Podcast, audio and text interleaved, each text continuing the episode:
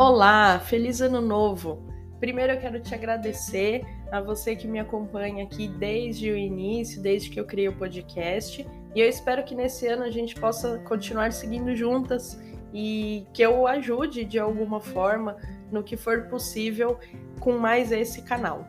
E se você for nova aqui estiver me ouvindo pela primeira vez, seja muito bem-vinda. Te convido também a me seguir no Instagram para continuar acompanhando mais conteúdos como esse. Mas então vamos lá. Eu escolhi esse tema porque muita gente começa a pensar nisso nessa época que a gente tá, mas eu acho que começa até antes, né? Então, é, início de novembro e dezembro as pessoas já estão, ah, o ano que vem eu quero tal coisa, o ano que vem eu vou fazer isso. Né? E a gente vê desde metas mais simples até sonhos mais ousados. E isso é sim uma parte bastante importante do ser humano. A gente precisa planejar, é, traçar metas para alcançar os nossos objetivos. Mas por outro lado, eu também vejo um sentimento comum nessa época de final de ano, que é essa própria retrospectiva.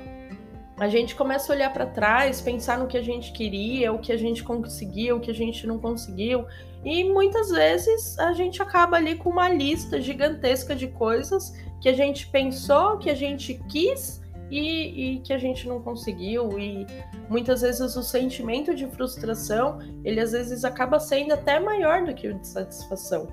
Então, eu quero falar dessas tais metas com você de uma forma realista se você passa por isso de olhar para trás e sentir que você está mais frustrada, que foi mais um ano que você não fez o que você queria, eu quero que você realmente consiga não só traçar as metas, mas principalmente realizar os seus desejos tá? e terminar o ano de 2022 com um saldo positivo, satisfeita com as suas escolhas. Então, para isso, eu separei aqui os principais erros que as pessoas cometem quando estão nesse momento de fazer lista, de planejar, e aí você pode observar se você está fazendo alguma coisa dessas é, e como é que pode mudar para te ajudar. Primeiro é a idealização. Às vezes a gente quer tanto uma coisa, a gente fica tão animada com uma ideia que a gente se sente capaz de abraçar o mundo, né? E acha que nada vai poder nos deter. Mas idealizar, criar expectativas, na maioria das vezes é um caminho ruim para gente é, quando a gente está falando de metas, a gente sabe que não adianta escrever, colocar o papel embaixo do travesseiro, assoprar, pensar três vezes por dia. Não importa o que seja, não importa o que você está tentando conseguir, existe um caminho real, né? E essas coisas todas elas não funcionam. Esse caminho real, ele provavelmente depende de ações, comportamentos seus que você precisa ter e fazer para conseguir. Então, não tem segredo tem foco, tem dedicação, tem você ali todo dia persistindo, perseguindo seu sonho. Outro erro comum é quando a pessoa faz uma lista muito grande e abrangente. Vou dar um exemplo aqui. Esse ano eu quero viajar para a Europa, trocar de emprego e comprar um carro novo. Claro, vai depender da sua realidade, né? Cada um tem uma, uma vida diferente, mas a maioria das pessoas não dispõe desse planejamento financeiro para fazer tudo isso em um único ano. E de verdade eu torço que você consiga, tá? Mas será que comprar um carro no mesmo período que você está tentando mudar de emprego é a melhor saída, é a melhor escolha? de repente você pode pensar o que, que é prioridade. Eu preciso de um carro, eu preciso de um novo trabalho. E aí você trabalha para conquistar um. E quando esse um tiver mais consolidado, mais estabilizado, aí você começa a se dedicar para o segundo. E torço de verdade que você possa fazer isso tudo dentro de um semestre. Né? Mas muitas vezes, como não é a realidade, aí se a gente for pensar principalmente e falando em brasileiros, né? É, a gente acha que porque não tá dando certo, então a gente tá fazendo alguma coisa errada, ou então não é pra gente. E aí, tchau, desistimos, tá? O terceiro erro é não especificar essas metas. Então, dessa mesma ideia, quando a gente tem uma lista muito grande e abrangente, acaba não tendo muito foco, não serve de nada também que a gente tenha a meta ali clara e estabelecida. Porque uma coisa que a gente acaba confundindo muito é a diferença de objetivo e meta. Então vamos pensar assim, ó. quero viajar para a Europa. Esse talvez seja o meu objetivo. Meta é o que eu vou fazer para conseguir viajar para a Europa. Então tem uma série de pequenos e grandes passos de ações que eu vou precisar fazer para planejar e fazer essa viagem acontecer. Então, é, tem uma parte burocrática que é passaporte, que é visto, tem o um planejamento financeiro, eu preciso pensar em hospedagem, em passagem, tem uma série de coisas que vêm por trás. Se eu pego uma lista lá, um planner todo florido, colorido, esse ano agora vai, e eu escrevo lá viajar para Europa, mas eu não me dedico a pensar nesse passo a passo, porque inclusive é trabalhoso, desculpa, mas tem muitas chances de você não conseguir viajar para Europa. Vou dar outro exemplo. É uma pessoa que quer ler mais. Essa é uma, uma meta aí bastante comum da gente ouvir nessa época de ano. Então, eu quero ler. Mas aí eu, eu, sei lá, eu tenho preguiça, eu prefiro assistir série que fazer uma leitura, por exemplo. E aí eu vou lá e escrevo ler mais. Mas eu nem sei o que, que me atrapalha não ler. Poxa, eu queria ter lido em 2021. E por que, que eu não li? O que, que aconteceu? Então, eu preciso especificar o que, que eu quero ler. Porque tem muitas coisas para ler. Tem livros, tem artigos, tem teses, tem pesquisas. E que tipo? Porque se a gente for pensar em livro, tem romance, ficção, tem de uma área específica. O que, que você quer ler exatamente? Quantas páginas você acha que dá conta de ler por, por dia que seja um, uma quantidade real para você? Que você não esteja se sobrecarregando a ponto de realmente não dar certo.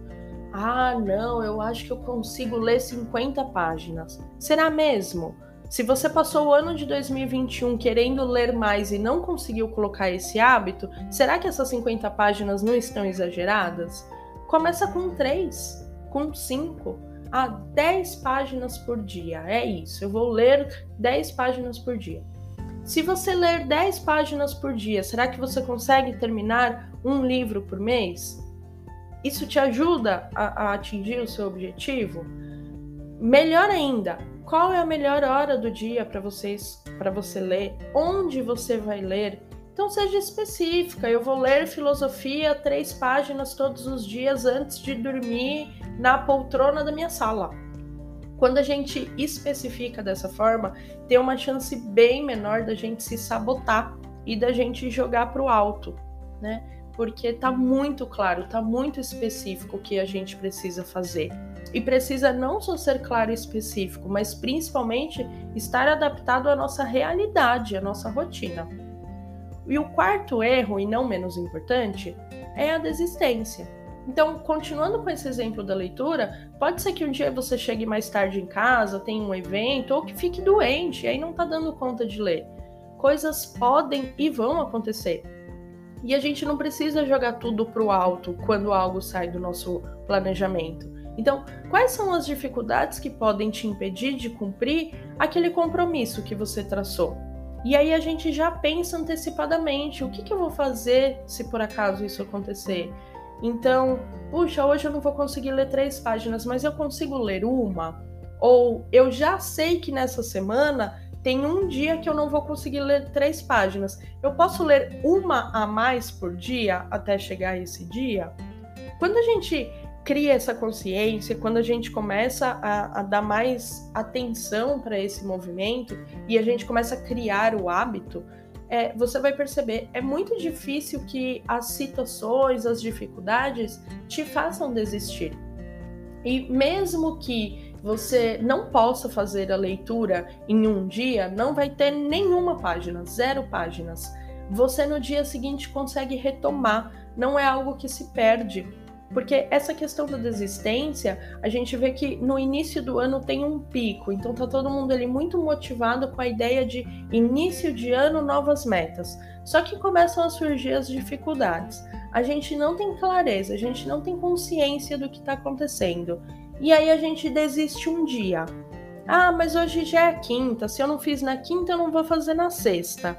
Ah, se eu não fiz no final da semana, eu vou começar só na segunda. Só que aí na segunda-feira vai acontecer outra coisa. E aí você acaba não retomando. E é assim que se passam 12 meses e a gente não percebe. E aí a gente termina frustrada porque alguma coisa não aconteceu.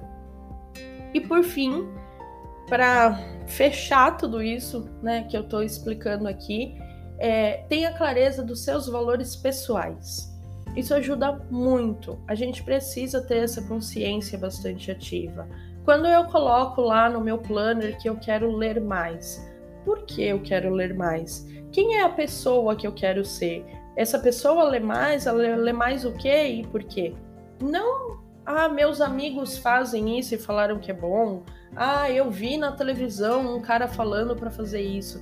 Sabe, as coisas precisam ter conexão com a gente. A gente precisa saber por que, que a gente tá ali, qual que é o verdadeiro motivo. E saber o nosso motivo não quer dizer que a gente não vai se cansar, que não vai dar preguiça, que coisas ruins vão acontecer, que a gente não vai sentir vontade de procrastinar. Mas é justamente por saber o nosso motivo e, e ter clareza do que a gente quer alcançar que a gente consegue um gás, consegue um pique a mais para especialmente esses momentos em que a, a ideia de desistir passa pela nossa cabeça.